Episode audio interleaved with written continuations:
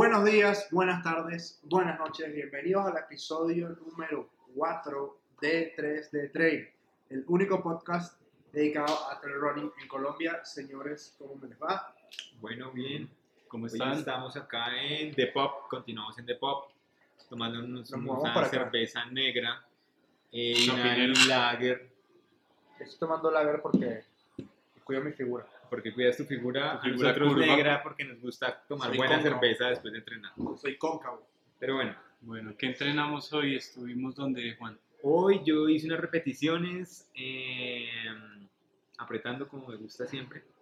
Pero bueno, 25 en patios. no, no, no, un poco más suave, pero bueno, Everesting en patios de entrenamiento suave para soltar. ya saben todos que, bueno, a, a mí sí me gusta apretar. En el episodio 2 hablamos sobre el Everesting y sobre Strava. Así que vayan y lo escuchan si Vale. es que no lo han escuchado. ¿Tú qué hiciste, George? Ah, no, yo fui ahí en bici hasta el Alto de las Arepas, allá después de la calera. Y ya, nomás dos horitas ahí, Rotadito. sí, suavecito. Bien. ¿Y tú? Yo estuve en, estuve en la guadora recuperando forma por fin, después de un rato de inactividad y de enfermedad, pero ya poco a poco mejor, pensando en, en lo que viene En dentro de un mesecito. 55, ¿no dijiste un día? Sí, es la idea, vamos a ver cómo, cómo terminamos de llegar, pero yo creo que sí. Eh, hoy tenemos un tema que decidimos hacerlo porque muchas veces nos preguntan eh, por separado, no es que nos preguntan así como influencers, sí que no, sino que nos preguntan eh, como sobre la concepción que hay eh, o, o por qué es que nosotros corremos en la montaña, ¿no? O sea, hay como esa concepción de que esto es un deporte para gente muy experimentada o para gente demasiado fuerte y no es así. Entonces, hoy vamos a hablar, señor Jorge, sobre Sobre la esencia del trail para nosotros. personal, Hoy es un episodio reflexivo, un episodio filosófico. eh, filosófico, un episodio que, bueno, obviamente viene acompañado de cerveza para poder echarle un poquito de Digerir. cabeza, pero hoy vamos a hablar mucho de opiniones, más que personales, personales, muy, muy sí. personales. Demasiado. Entonces, ah, comencemos a hablar. Antes, antes que eso, antes de comenzar a hablar, muy importante, que nos sigan en Instagram, que nos sigan en Facebook, que se suscriban en YouTube y que nos sigan en Apple Podcast o en Spotify, dependiendo de la plataforma que usen. Si nos quieren ver por YouTube, si no, si nos quieren solamente escuchar a través de Spotify o de Apple Podcast, se suscriben, le dan la campanita y les aparece una notificación cada vez que montamos episodio Bien. nuevo, que es cada miércoles en la noche. Importante dar clic a la campanita. Súper, súper, súper importante. Ya debemos haber pasado los 500 seguidores en Instagram. Sí. eh, y cuando lleguemos a 1000 dijimos que íbamos a hacer un, un concurso, una cosa Un ahí especial. para, para, sí, un especial. Por Eh, allá de pronto puede ser también lo que hablamos de la carrera De la virtual carrera en virtual, Strava. eso Si sí, escucharon pensando el episodio sí. 2. Hay Si no varias saben- opciones. Si sí. no saben de qué estamos hablando, vayan al episodio número 2 y lo escuchan. La semana pasada estuvimos hablando sobre UTMB, sobre lo que pasó.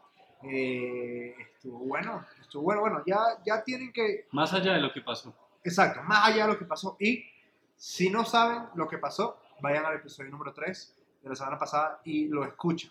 Bueno, señores de la mesa, vamos a hablar sobre la esencia del trail y sobre qué es para nosotros el trail running. ¿Quién quiere comenzar? Porque este es un tema espeso y duro. ¿Quién quiere comenzar? Yo creo que más, más que, que el por qué corremos y todo esto es qué significa para nosotros la montaña. ¿sí? Yo creo que por eso entramos a la montaña y por eso corremos en montaña. Y está claro que para nosotros la montaña es pues un ente vivo, un animal eh, que, al que entramos y nos gusta buscar en ella, buscarnos a nosotros mismos. De acuerdo. 100% de acuerdo. ¿Hace cuánto corren ustedes más o menos? ¿Recuerdan? Eh, yo debo correr hace que aproximadamente unos 14, 15 años. Recuerdo que yo inicié en el ciclomontañismo y una vez salí, me robaron la, la bici y bueno, estaba acostumbrado a hacer deporte. Me robaron la bicicleta un domingo y el martes era ¿qué vas a hacer? Entonces me puse los tenis y arranqué a correr por la calle y desde ahí no he parado. Señor Jorge. Yo hablando del trail directamente, un día eh, en mi época oscura de la vida, donde no hubo deporte, porque siempre ha habido deporte, No, no había Strava. Sí. Ajá. había runtastic. Había Runtastic. Eh, apareció una publicación en Facebook del Merrell Trail Tour 2013. Ok. Y mi mamá siempre ha sido muy, muy eh, deportista, montañista, aventurera. Saludo, Alexandra, un saludo. Entonces le puse, se, se lo, se lo reposteé en Facebook y le puse, mira, de pronto eso te gusta, Merrell Trail Tour 2013. Y ella me responde y me dice, ¿y por qué no entrenamos y vamos? Y yo dije, ah, bueno, Hágale. 9 kilómetros, vamos, que hijo de madres, entrenemos. Ya saben que Merrell es como en marzo, abril, Sí. eso fue en febrero de ese mismo año. Y comencé a entrenar con mi mamá para ir a hacer Merrell 9 kilómetros en Guatavita. Ya. Por allá fueron mis inicios. Yo en esa época, esa carrera yo también la corrí. Esa fue la primera Merrill que hubo. La primera, se sí, llamaba, El reto se llamaba Reto del Dorado. Dorado. Sí, sí, sí. sí. Eh, bueno, yo comencé a correr, correr, correr como hace, estamos hablando de unos 12 años, más o menos 13 años. Sin embargo, antes, pues siempre he estado muy ligado a la montaña y todo eso. Y al deporte, sobre todo, tengo la fortuna de estar en una familia en la que si no haces deporte tienes que buscar otra familia, eh, lo cual es bueno porque pues nuestros papás, mis padres, mejor dicho, nos, nos criaron a mi hermano y a mí con esa filosofía de hacer deporte, de ser sanos eh, y de mantener nuestro, nuestro cuerpo, digamos, en, en buen estado físico, más allá del tema del estado físico, como de ser personas sanas en todo sentido, ¿sí? Eh, hoy en día pues ya me dedico a esto del trail running, no como corredor, sino como También, promotor. Organizado. También corro, pero no es realmente lo, como lo más fuerte o lo que más quiero dejar a la sociedad. Eh, pero la verdad es que para mí el trail significa una oportunidad de desconexión y de conexión. Eh, yo no soy una persona muy religiosa, eh, por ejemplo mi novia sí lo es, pero eh, digamos que yo encuentro esa conexión estando allá arriba, estando en la mitad de la nada, eh, y eso para mí es como lo más, como lo más bonito, eso- esos ratos que uno pasa solo en la mitad de la nada, corriendo entre, entre árboles, corriendo por un bosque o por un valle, yo no sé. Sí, sí que son lindos los bosques. A mí yo creo que si hay una zona de la montaña en la que me siento muy bien y me gusta mucho son los bosques. Sí, tienen como un poder, tienen como Sí. algo ahí que, que uno no, tal vez no, no sabe cómo dimensionar, pero que estando ahí no- uno lo entiende, ¿no? Y qué fácil que es eh, estar en un bosque aquí en Bogotá, ¿no? Uno camina un ratico y ya está en un bosque. Eh, lamentablemente hay una situación de mierda con los, con los cerros orientales en los que está todo cerrado, básicamente está todo cerrado. Ya dedicaremos un episodio a eso, pero... Pero sí, de verdad que es muy triste y ojalá que podamos conseguir pronto una solución ¿no? al tema de, de- de los cerros orientales. Pues en este momento eh, no hay donde correr. No, Pues si Y no es en hay- la aguadora, Pero la aguadora es intermitente porque cierran por una semana. una vez, una vez al mes. una vez al mes por una semana. por una semana. eh, y ya ha- han cerrado unos senderos para, para el paso de la gente. Entonces, Sí, es un poco Son- son molesto. varios También está abierto las delicias, pero, pero son 800 metros de sendero como para unas 324 Sí. repeticiones. de- eh, de, de Juan Sebastián que le gusta. y acá el señor que se sube a, ¿a dónde es? A la vieja por... Así, Por bueno, ilegal, ilegal entre comillas porque pues las montañas son de todos, ¿no? ¿cierto? Y las montañas tienen que estar abiertas, deberían de estar abiertas todos los días. O sea, yo no sé, pero a mí me gustaría entrenar en la montaña a las 4 o 5 de la tarde, ¿por qué no? Claro. O sea, pero aquí en Bogotá con el tema de la inseguridad, bueno, uno no sabe. Ese sendero que les digo que está abierto entre comillas porque no hay vigilancia y sube uno por el frente de, la vieja, sube uno a la Virgen y por ahí se mete en el bosque de pinos, Lo que llamaban el chut. por ahí, y sube uno por ahí, llega a la Virgen Ok. y pasa hacia, hacia el bosque de pinos y ya puede uno bajar, su, llegar a- al claro de luna, subir a la piedra ballena, al páramo, todo. Obvio, toca ir Qué temprano buena, y qué buena es esa bajada de Piedra Ballena. para Sí. Qué, qué buena es para bajar. es una tremenda y es muy técnica, muy técnica, técnica. técnica, técnica. Hay una cosa que quiero porque, a ver, aquí vinimos a meterle polémica al asunto. El tema, el tema competitivo de correr, ¿sí? Eh, yo pienso que es válido, que es necesario. A mí no me gusta, no estoy de acuerdo, tal vez lo digo porque yo no soy un tipo competitivo, ni mental ni físicamente, pero, pero pienso que hay cosas que están quitándole eh, la esencia al trail. Hay cosas que están desvirtuando o que lo están eh, corrompiendo, ¿sí? Habíamos hablado sobre eso, sobre qué cosas están haciendo daño al trail. Vamos a decirlo claro. ¿Qué le está haciendo daño al trail? Podemos hablar de un tema general, mundial o incluso local. Como lo quieran plantear, aquí se vino a decir las cosas de manera frontal. ¿Qué opinan ustedes sobre eso? Uy, es que hay, hay problemas muy, desde muy pequeños hasta muy grandes, y digo desde muy pequeños, que es, digamos, ir a la montaña y no respetar y botar el empaque del gel. Ajá, Eso- comenzando. Eso, ya es un problema. Mínimo. Eso ya es un problema, es un problema grande. A cosas más grandes como ya tipo carrera, en donde hay trampa y bueno, todo, todo El este, doping. este tipo, doping. Que se O sea que es chistoso, ¿no? Aquí el otro día estaba, estaba mirando por ahí cosas y hay corredores en Colombia que se dopan para hacer trail y ni siquiera figuran entre los 20 primeros. O sea, Es que- es que se- ¿Es- ¿Tú me estás hablando en serio? en serio. Yo no sabía eso. Y me causa hasta un poco de gracia porque Sí, sí, es que es, es- es si te hasta vas a chistoso. dopar, loco, ¿no?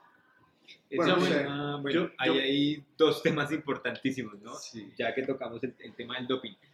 El doping sí es, sí, sí te va a dar el puntico de más, pero no te hace deportista, ¿sí? Te quita, el- te quita ese valor. No, y no te hace deportista, que es un tema que podemos hablar más adelante, digamos, en la situación de Lance Armstrong. Para mí, personalmente, Juan Sebastián, el man es un puta. Sí, no, y no, tiene de las acuerdo. huevas bien puestas De acuerdo. porque para hacer lo que hacía él, de arrancar y de atacar a inicio de puerto y de dejarlos a todos sentados, hay que tener las huevas bien puestas. Otra cosa es que el sí, el man sí se metía su, su punto ahí y ganaba por eso. Eso es un tema aparte. ¿Sí? Sí, sí, sí, de Pues puede que sea muy aparte, pero yo sí no comparto Pero, que Lance pero sea ¿quién, tiene, quién tiene la, la, la, la berraquera? Que al final las huevas no te las da el doping. El problema es, y no quiero que nos vayamos tanto al ciclismo, porque a ustedes les encanta irse al tema que yo les propongo. Eh, Estábamos, ya, a ver, estábamos a en ver. la, estábamos ya, en ya, la ya, ya me competencia. hicieron perder. Ajá, No, ok. no, estamos el, en el la- doping. A ver. Y ahí tenía yo que hablar un poco, de pronto, del tema de la competitividad, que tú decías que para ti no es que sea muy importante, que no, seas- no eres un tipo muy competitivo, pero para mí es algo que el deporte de por sí lo trae intrínseco, Sí, ¿no? de acuerdo. sí, claro. De acuerdo, sí, sí, de acuerdo. Yo puede que no sea el más competitivo, pero me gusta, me gusta generar rivalidad, pero una buena rivalidad, que es lo Sí, que me gusta de la- de- del trail y de ir a la montaña y así uno esté compitiendo y vaya entre los cinco primeros, entre los 10, 20, 50 primeros, si al compañero le pasó algo, uno primero para ayudarle antes de pensar, no es que este man luego va a venir a pasarme. Claro. Igual la montaña, yo creo que hay una frase muy importante y es que así uno comience de primero debajo del arco de salida o allá de últimos que están en una carrera de 2000, de 2000 la montaña lo, lo pone a uno en el lugar sitio, en el que uno se sí. merece estar A ver, y en el que uno debe estar. No, no quiero que se malinterprete lo, lo que yo traté de decir. Yo no es que no estoy de acuerdo con la competencia. A ver, a ver yo organizo carreras. ¿sí? ¿Todo bien? No, sí, todo bien. Eh, yo organizo carreras, ¿sí? Yo estoy de acuerdo con la competencia. Lo que no estoy de acuerdo es que la gente pierda el foco de por qué corremos en la montaña, ¿sí? Porque es que, ejemplo, un, un ejemplo demasiado claro, que tal vez aquí en Colombia no se ve tanto, pero que se ve en tren en general. Hay tipos que si no van en los primeros cinco a X altura de la carrera, Se se retira. retiran. Sí, sí, sí. mal hecho. Hace, Ah, ¿por hace- qué? hace poco veía una, una, una entrevista que hacían, que le hacían a uno de mis, de mis caballos, Dilo. Anton Kuprika. Ajá. Le decían, ustedes son putas porque creo que fue en el 2016. El el man UTMB. corrió UTMB 2017, y acabó como 45. Se, se acostó a dormir, huevón, y el man- se levantó y dijo, no, yo termino esta vaina. Y el, el man es un berraco y es- eso para mí personalmente es la esencia Esa es la esencia, sí.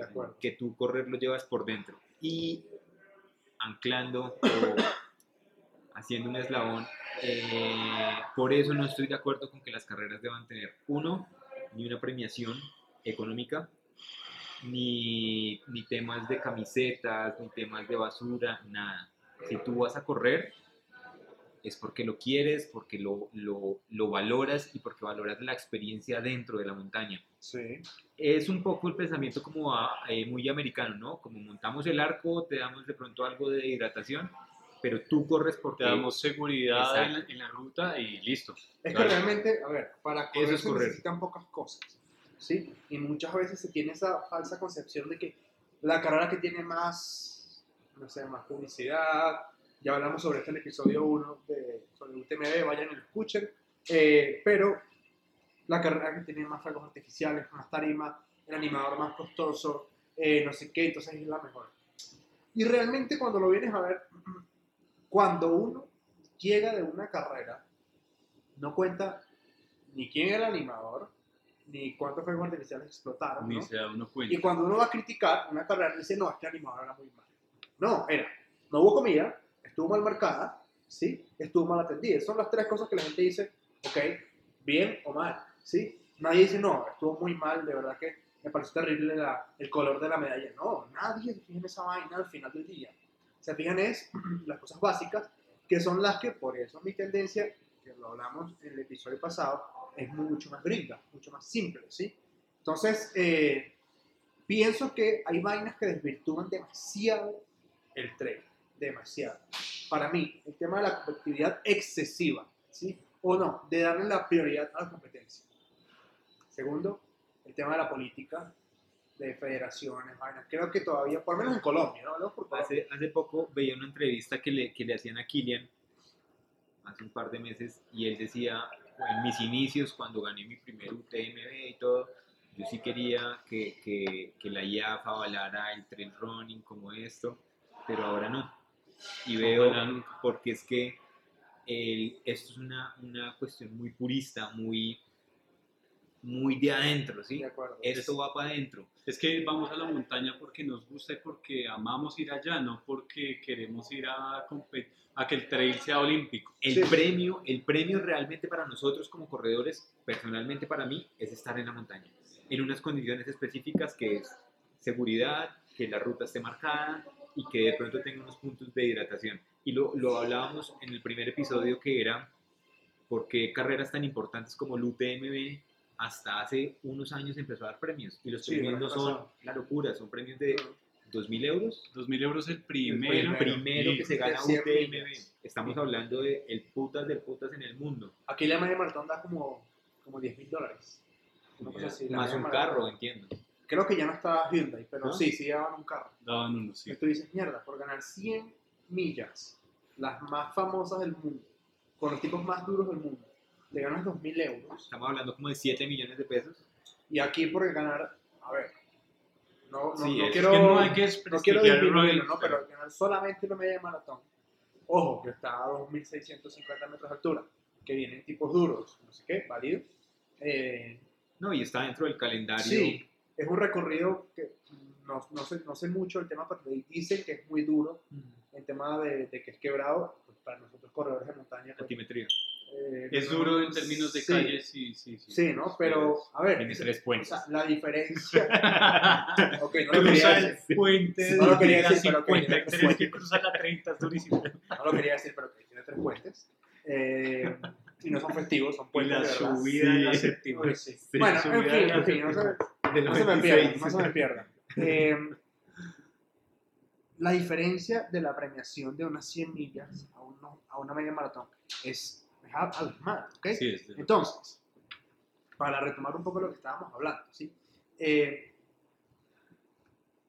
pierde el trail esencia cuando le metemos política, federaciones, marcas no, porque marcas deben estar, creo que las marcas en general lo han hecho bien, Eh, y cuando le metemos una cantidad de formalidades que al final lo que hace es entorpecer el proceso tan simple como es poner hecho- zapatillas y ir a correr. De hecho, me gustaría poner un tema un poco eh, polémico ahí, y es que mi, mi razón por la que de pronto no he intentado, no he querido, no he hecho, el UTMB es porque la verdad me da pereza ponerme que los puntos Citra, que es que toca puntuarlos Ese- en tres carreras, es un tema en un año, que no sé muy qué. interesante. O sea, digamos, eh, hemos, ido, hemos ido a Transvulcania, por ejemplo, y Transvulcania, los primeros 2.500 que se inscriban y listo. Y ya. Hasta luego. Que toca mandar un certificado médico, sí, para avalar o una participación en una carrera de más de 42 kilómetros, está bien. Pero ¿para qué un montón de puntos en unas carreras determinadas, en un no sé qué, solo para regirse en base a, a un, a, un, a un ente? Sí. A lo que hablamos de los entes, la ITRA, por ejemplo. A ver, hay varias razones. La primera es por el tema de demanda. ¿sí? Porque no pueden, no tienen la suficiente capacidad o no quieren tener la suficiente capacidad para meter más corredores. Eso, uno, válido, válido. Lo otro es que, obviamente, por seguridad, a ver, o sea, yo entiendo por qué piden los puntos, entiendo por qué piden eh, lotería, ¿sí? Yo lo entiendo, no quiere decir que lo comparo, ¿ok? Me, Sí, parece, claro, me- me ¿no? parece que está bien en el sentido que, bueno, me están protegiendo de que los tipos que van para allá son tipos que realmente tienen la experiencia y corren. la capacidad de hacerlo. Pero, pero, pero, pero, pero, pero. Porque, Le quita pureza, le quita aparte la esencia. quita pureza, es ¿por qué, por qué, por qué yo tengo que eh, como pasar tantos formalismos para ir a correr al mundo, ¿sí? Eh, habiendo otras carreras más duras, más largas, que no te piden nada. No te piden nada. ¿ok? Entiendo que es un tema de ¿Cuál es, demanda, cuál es tu, bueno, tu carrera soñada en esos términos? Bueno, la mía es más difícil de entrar. pues, Por-. Sí, hay, hay una... Pues, bueno, no, las dos. No, Yo- pero una que tú digas Western States. western. Y no Y te también piden puntos, te piden tiempos en ciertas carreras. Es que es un tema. Eso ver, sí, eso yo entiendo es trail eso. gringo y no me gusta Yo, tampoco yo eso. entiendo eso. Yo entiendo eso. Lo que no entiendo es ese sentido de superioridad que se genera en la gente. Porque yo corrí, yo fui a correr la UTMB. Ah, ¿cuál corriste? No, la CCC. Ok. Pero eso no es el UTMB. No, y está bien, pues fuiste allá y corriste los Alpes. muy válido. Buenísimo. muy válido. Pero el UTMB, como ya hemos hablado ya, no es el llegadero, ¿no? No es la más larga, no es la más dura, simplemente es la más famosa porque es la, más- la que está mejor mercadeada. Exacto. Bueno, y ya por eso hablamos de tiene eso. tantos requerimientos. ¿sí? Sí, claro. Pero bueno, Pero igual, dentro de esos requerimientos, podrían simplemente abrir inscripciones X día del año, decir los primeros requisitos. 3.000 que se inscriban con estos requisitos pasan. Y los requisitos pueden ser sencillos, no tienen que ser eh, 15 puntos en máximo dos carreras del último año, bla. No sé, mi carrera soñada, Hard Rock 100. Yo creo, Y también tiene lotería y es más difícil. para mí, uy, sí, es que western y hard rock son, son hitos, pero para mí, yo creo Segamo. que es más difícil. Es aún. más difícil que Sí. todas, weón. Pero esa Segama me parece un hit. Lo Yo, que- ya, yo ya lo intenté y Andrés Ya lo también, ya lo intentamos. y no. Yo No, es muy voy a intentarlo el próximo año.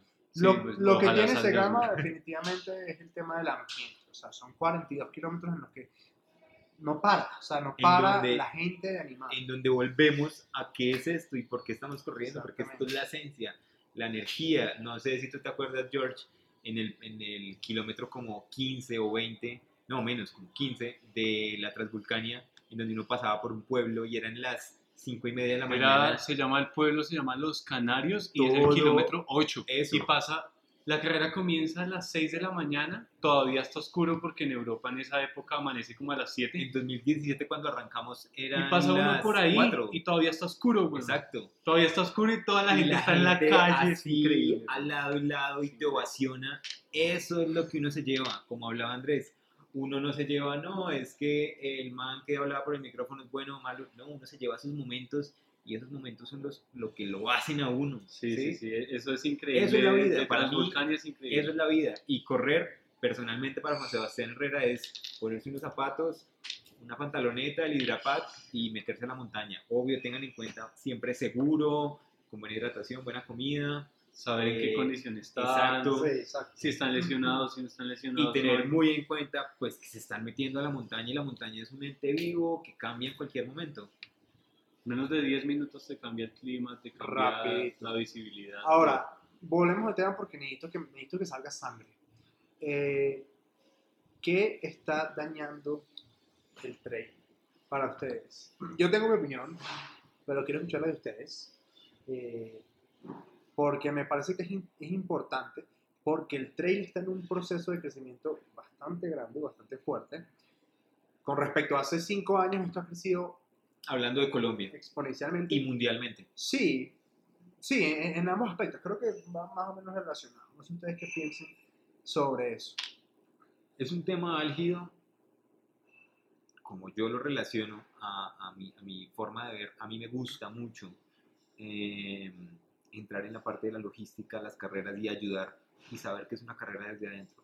Y desde ese punto de vista me he dado cuenta, cuando las carreras tienen eh, una remuneración, sea económica o sea en objeto físico, producto, empiezan a pasar las cosas feas de, de las carreras y es, eh, digamos, arrancan las cintas, los que van de primeros, o cortan los palos en donde están cogidas las cintas, hablando del tema de Colombia.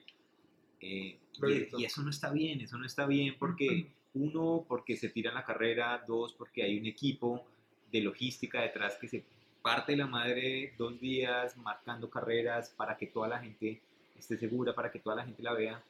Y no está bien que tú tengas ese sentimiento de me va a ganar unos tenis o me va a ganar un hidrapad y por eso hago perder a 200 personas que vienen detrás mío. Eso Sí. y que son muy, muy, esas 200 personas que van son personas que van por amor a eso Exacto. y no a exacto. competir. Exacto. Entonces, allá se tira uno a la gente porque puede que esté en ese momento gente compitiendo en su primera carrera, por Exacto, ejemplo, exacto. y ya, y ya uno nos no- dañamos la imagen del para Claro, ellos. y dicen, no, yo no vuelvo a esa vaina porque es que eso lo hacen perder a uno, le quitan las cintas, eso es muy difícil. Yo estaba en mi primera carrera y me quitaron las cintas, me perdí 8 kilómetros y estaba haciendo una carrera de 20. Y ustedes saben que cuando uno está haciendo una carrera de 20 y se pierde 8 a hacer 30, Claro, y si uno nunca ha claro, hecho sí. 20 en su vida, por ejemplo, hacer 30 ya es otra cosa.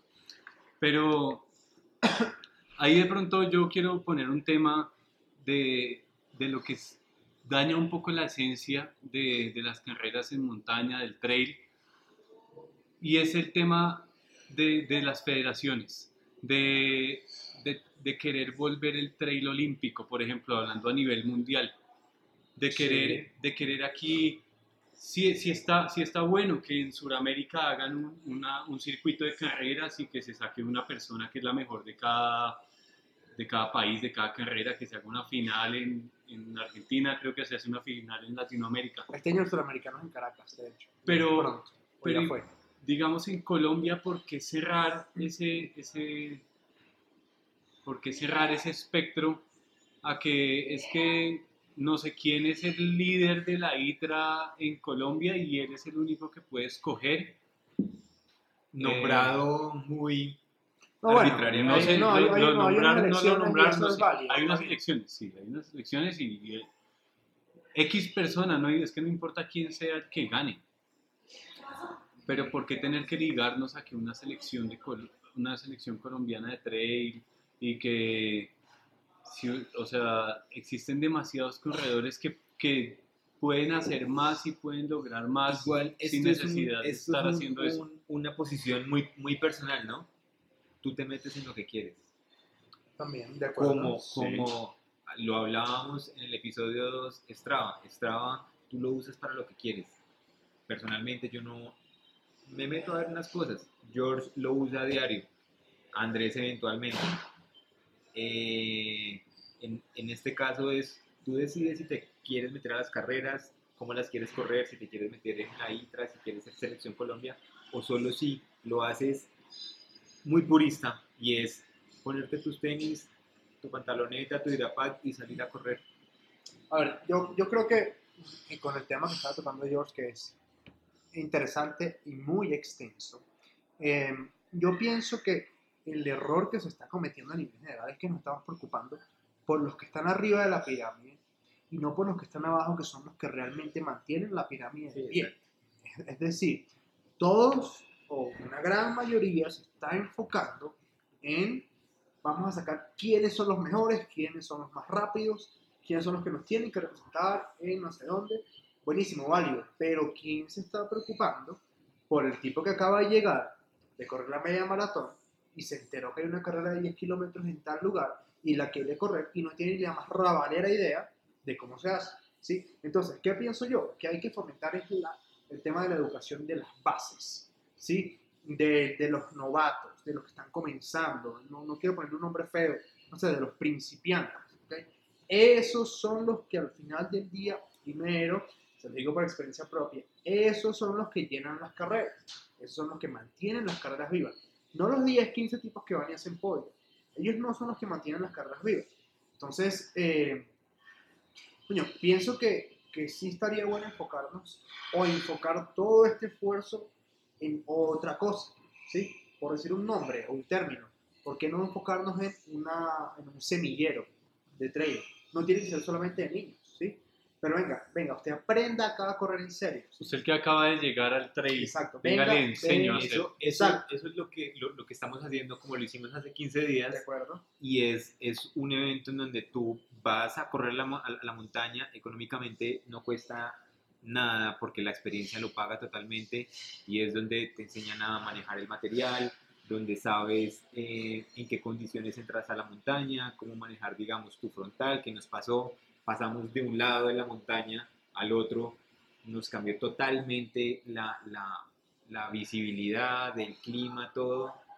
Eso es lo que hace la gente y eso es lo que, es que- eso es formador. Y es aprendizaje en tiempo real. Y ahí, ¿sí? A ver, no, no quiero que nos vayan, a, nos vayan a malinterpretar de que tenemos algo en contra de que X persona. No, cero. Esto es opinión. La opinión es respetable en todo punto de vista, en, todo, en toda dirección. ¿ok? Pero sí creemos, o bueno, no sé, yo voy a, voy a mi nombre y ustedes allá verán. Pero yo sí pienso que la preocupación debe enfocarse, o la atención debe enfocarse en lo que está llegando en las bases del trail, no en la gente que está arriba. La gente que está arriba ya corre con X o Y entrenador, puede mejorar un poquito, tal vez, pero realmente lo que necesitamos es que esta vaina crezca, pero exponencialmente. ¿Ok? Hoy en día, o tal vez esta puede ser una frase como para cerrar, o para que la gente se quede, no necesitamos mejores corredores, necesitamos más corredores para que esta vaina crezca, porque si esto crece y el día de mañana eh, el Merrell Trail Tour, en lugar de tener 3.000, tiene 5.000 y yo no sé, K42 mete 4.000, las empresas comienzan a voltear y dicen, oye, aquí se está moviendo gente, hay que apoyar esto. Y si apoyan esta vaina, pues eventualmente va a haber patrocinio para los corredores, ¿sí? ¿Qué es lo que tantos piden? Que lo que tanto- tanto que- piden, es que que porque aquí no hay patrocinio, que- no sé. pero nadie se sienta a construir una cultura en la cual haya bases sólidas. Entonces, no sé, Yo creo que, a ver, yendo al tema de las elecciones, por ejemplo, en un país como España o como Francia, creo que el mejor corredor del mundo, que para mí es Kilian, no, es la no está en la selección española. O sea, yo creo que eso habla demasiado acerca de lo que es el trail y de lo que es la esencia. Que la esencia no es estar allá con cinco tipos en el, en el mundial o, o un día en los olímpicos. La esencia es estar en la montaña y que todos podamos estar allá. exactamente. Entonces, sí, pues yo creo que ahí está el ejemplo como más, más claro de- del asunto de las Sí, es elecciones, algo- de las federaciones. es algo, es algo bien, bien, bien interesante para hablar, que da un tema larguísimo. Y bueno, yo sigo con mi postura. No, no, yo, yo también. Tú, tú vas a la montaña porque amas la montaña y no porque hay un evento en la montaña o hay un premio, nada. Creo que no, no por es- desprestigiar o, o lo que sea, pero para mí que el mountain bike perdió esa esencia cuando se fue a los Olímpicos. O sea, yo, yo, yo, no, yo no sé, tú me corregirás que sabes más de mountain bike que yo. Pero la esencia del mountain bike no es ver un evento televisado. Tan así como lo televisan, o sea, es que en ese, en ese, en ese punto hacen un circuito de 8 kilómetros por donde en cada metro hay una cámara y ¿qué es eso? es un punto álgido, es un punto álgido porque si tú lo ves desde el tema empresarial, eso da demasiada plata y es lo que mantiene el ciclomontañismo ahora y lo que genera eh, los materiales que se están usando ahora, los diseños. Eh, y también, si tú te pones a ver el XC, que es el cross country puro, Sí. puro, puro, así se corre el ciclomontañismo. El ciclomontañismo se corre en Corto, una pista, sí. circuito, eh, en donde tú das varias vueltas, ¿sí? No, pero yo, yo entiendo tu punto, lo entiendo y, y, y sé, o sea, creo que, creo que entiendo cómo estás queriendo mostrar. Yo no estoy en contra de, del crecimiento corporativo del trail. Mm. Lo que estoy en Ajá. contra es que estemos viendo solo hacia arriba, donde está la plata, el reconocimiento, la publicidad, y nos olvidemos de los que están atrás, los que están abajo, que son los que realmente necesitan hacer bulto o que necesitamos que mejoren para, para subir, ¿sí? Esto tiene que llegar a un punto, a ver, es inevitable, esto va a ser deporte olímpico, eso va a pasar, porque el trail running es el deporte más eh, simple y de los deportes más antiguos que hay. Correr es el, es el deporte eh, es, esencia, ¿sí? es, el, es el origen del deporte. Entonces, a ver, yo por lo menos no voy, no voy, no voy por ese aspecto. Lo que sí estoy en contra es que eh, un corredor sobre una estrella y entonces eh, sea más estrella mediática que otra cosa. Ejemplo claro y raspado. Eh, se me fue el nombre de este tipo, ya lo voy a conseguir. El tipo de North Face, el viejito, el que se le congeló la retina. Llamado como- Ese se llama Sebastián Cheng. Sebastián Chino. Chino. Ese tipo, ¿hace cuánto no gana? algo? ¿O ¿Hace cuánto dejó de Señor, ganar? Yo nunca, lo de vi, yo nunca lo vi ganar algo ocho años. importante. Y siempre tuvo su sponsorship de North Face. A ver, hay figuras, ¿no? También hay personas que, a pesar de que no corren tanto, tienen un mensaje interesante que, que compartir y las marcas ven ahí un potencial. Válido también, ¿sí? Pienso que esa gente es más valiosa para una marca De acuerdo. que el mismo que, que anda muy rápido, que anda a 3 minutos por kilómetro y se gana la carrera, pero al final ni dice nada, En- ni opina nada, En, en este no hace momento nada. De, la, de la modernidad, yo creo que estamos haciendo esa transición, ¿no? De que los patrocinadores ya no buscan el más rápido, sino el que deje mejor gana. más mensaje. interesante Por la eso persona los, que puede hacer los, más los- contenido. los youtubers y los generadores de contenido son interesantes, ¿sí? Sí, sí, sí. Porque Yo lo he visto. Yo lo he visto. Yo lo he visto, yo por car, por experiencia propia les puedo decir, a mí me han llegado, yo no sé cuántas, pero muchas propuestas de patrocinio. Dice, Hola, bueno, mira, yo soy José y yo gané esta carrera, esta carrera, esta carrera y voy a correr esta carrera y esta carrera. Si tú me patrocinas, vas a tener tu logo en mi camiseta, en mis medias y te voy a, difundir en todas mis redes. Ok, perfecto. Y entonces, o sea, ¿a quién le llegas tú? ¿Cómo sabes a quién le llega? ¿Dónde está tu público? Ese tipo de cosas que hoy en día son, pero demasiado necesarias para uno como, como marca, ¿sí? Eh, muchas veces, insisto, nos, nos, nos enfocamos en el resultadismo, ¿sí? Antes Sí. que en el mensaje. El otro día tuve la oportunidad, hace un tiempo ya, de estar en Manizales, en un evento que se llama Festival de la Montaña, evento que adoro. que yo Recomendadísimo. eh, en una charla con cuatro personas increíbles, entre esas eh, Ana Siete Cumbres, que hace la cumbre, una de las, de las siete cumbres del mundo, estaba este loco Renacer, que se me da su nombre ahorita, Mauricio, Mauricio Salazar, Mauricio eh, Salazar. y había otras dos personas, eh, todos relacionados a la montaña, y ninguno hablaba de competitividad, ninguno, y todos son eminencias. Y por cosas de la vida, se me ocurrió preguntarles, porque yo era el moderador ahí, les pregunté, ¿ustedes qué quieren dejarle al mundo cuando se vayan? Y ninguno habló de resultados ni de logros, ninguno.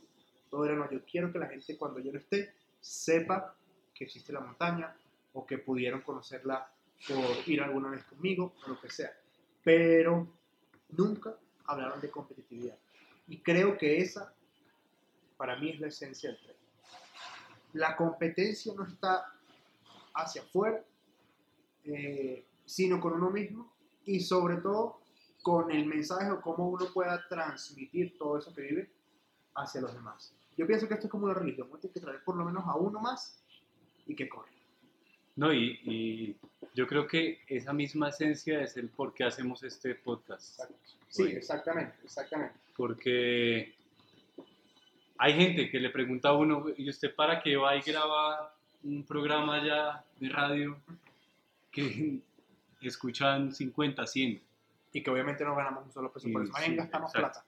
Sí, Pero la, pasamos bueno, hablamos de, de lo que nos gusta. Exacto. Es que hay pocas personas que en la vida tienen pasiones y entonces no entienden lo que, lo que es para uno. O sea, yo creo que yo me siento a hablar de trail y puedo durar unas 4, 5 o 6 horas, hable y hable de, de un tema, porque es realmente una pasión y es la esencia de lo que queremos y de lo que Al vivimos. final- al final, viéndolo desde un punto muy objetivo, esa es la sal de la vida, ese es el sabor de la vida, ¿no? Si todos vivimos, o sea, si, si no le metemos una pasión a la vida, De acuerdo. esto no tiene sabor. Y la pasión se llama muy diferente, se llama... Todas son válidas. Todas Sí, son válidas. Un deporte, se llama una carrera eh, profesional, lo que Un sea. hobby, la música, el teatro, Pero hay que X. meterle una pasión. Eso, encuéntrenla, encuéntrenla, sea la que sea, encuéntrenla y, y, y vívanla. Si ustedes, mi papá decía, si usted quiere ser el mejor car- carpintero del mundo, adelante.